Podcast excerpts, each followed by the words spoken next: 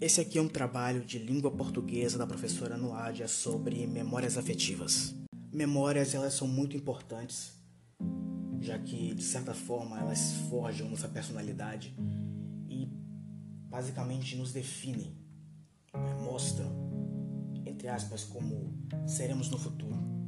Me aprofundando mais sobre esse assunto de memórias afetivas, né, enquanto eu estava vendo um vídeo que a professora recomendou, me vieram vários flashes à mente. Um deles, por exemplo, é quando eu tinha meus 7, 8 anos, né, que eu ia para casa dos meus tios, das minhas tias, e brincava de pega-pega, de esconde-esconde na rua, com primos, primas, amigos. Era tudo muito divertido, muito diferente de hoje em dia, que todo mundo é muito conectado, é muito ligado à internet, redes sociais. Tudo isso ficou muito para trás.